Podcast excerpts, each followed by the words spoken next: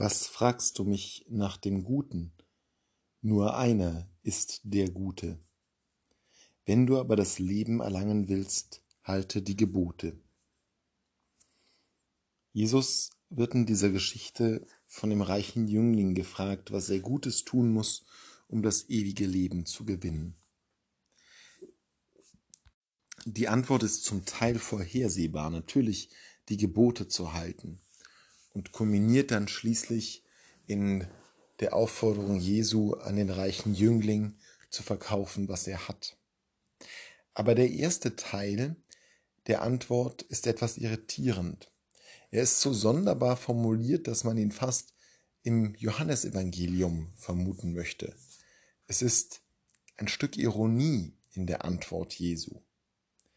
Er wird gefragt, was er Gutes tun muss, was man Gutes tun muss, um das ewige Leben zu gewinnen. Jesus fragt, was fragst du mich nach dem Guten? Nur einer ist der Gute. Er wendet die Frage nach den Geboten und Vorschriften in eine personale Frage um. Er weist darauf hin, dass Gut nicht ein Begriff ist, der sich im letzten auf Handlungen beziehen lässt, sondern auf den Urheber all dessen, was gut ist. Nichts ist gut ohne den Guten. Alles Gute auf Erden ist nur Hinweis und Abbild auf den, der der ganz und gar Gute ist.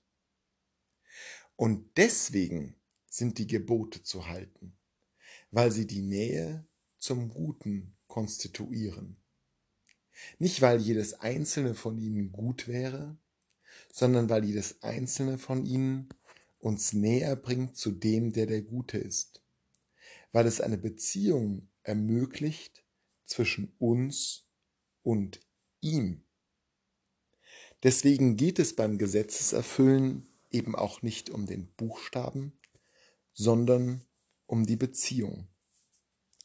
Und hier ist vielleicht auch das Problem des reichen Jünglings zu verorten.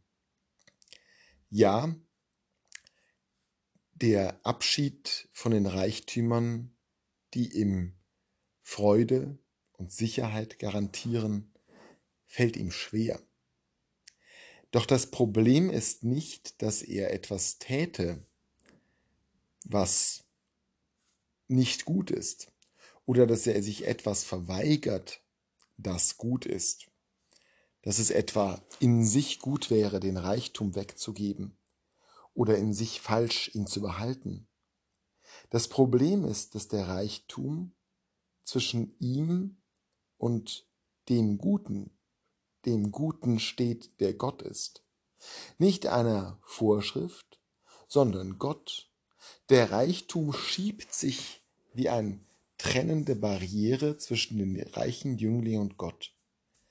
Deswegen fällt es ihm so schwer, sich Jesus anzuschließen, weil sich etwas zwischen ihn und den Guten geschoben hat.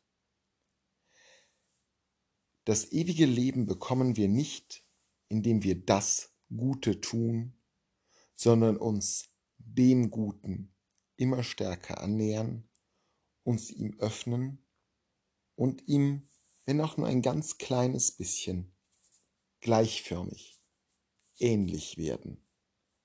Dann wartet das ewige Leben auf uns.